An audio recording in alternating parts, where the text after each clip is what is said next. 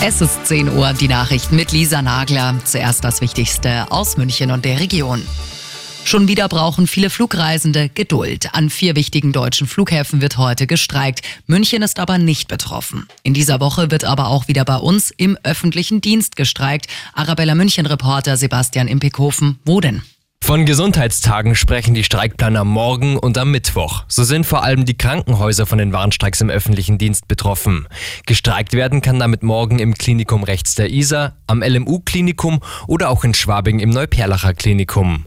Auch das Pflegepersonal und die Verwaltung sind aufgerufen zu streiken. Die Versorgung der Patienten sei aber sichergestellt, betont Verdi. Wegen des Kriegs in der Ukraine haben die europäischen Staaten deutlich mehr Waffen importiert, zeigt ein Bericht des Friedensforschungsinstituts SIPRI.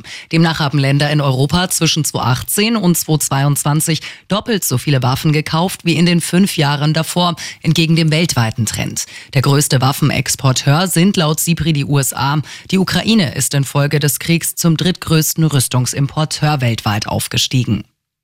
Die begehrtesten Filmtrophäen, die Oscars, sind in der Nacht verliehen worden. Die beiden großen Gewinner, der deutsche Antikriegsbeitrag Im Westen nichts Neues und das Science-Fiction-Epos Everything Everywhere All at Once. Der Preis für den besten ausländischen Film ging an die deutsche Produktion. Bester Film wurde Everything Everywhere.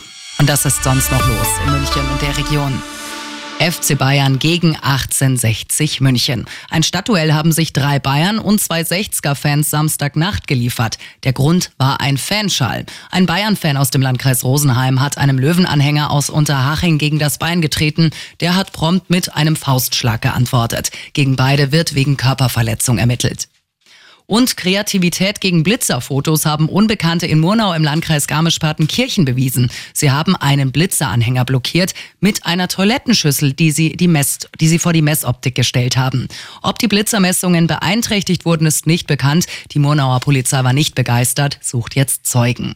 Immer gut informiert, mehr Nachrichten für München und die Region wieder um 11. Und jetzt der zuverlässige Verkehrsservice mit Sandra Lehmann. Servus, liebe Autofahrer.